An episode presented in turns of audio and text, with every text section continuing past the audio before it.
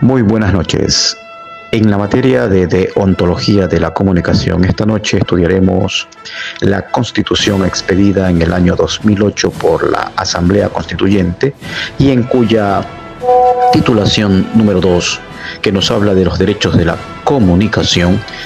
y nos dice que los ecuatorianos tenemos derecho a una comunicación libre, incluyente y diversa, al acceso de medios tecnológicos, a no ser discriminados por raza ni condición social, a ser informados de manera eficaz y veraz, con responsabilidad ulterior, con libertad de expresión, al acceso de la información pública tal como lo dispone la ley y los medios de comunicación deben ser, a más de fuente de información,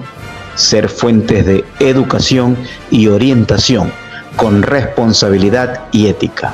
porque los ecuatorianos debemos tener una comunicación libre y nuestra sociedad se merece estar bien informada. Muchas gracias.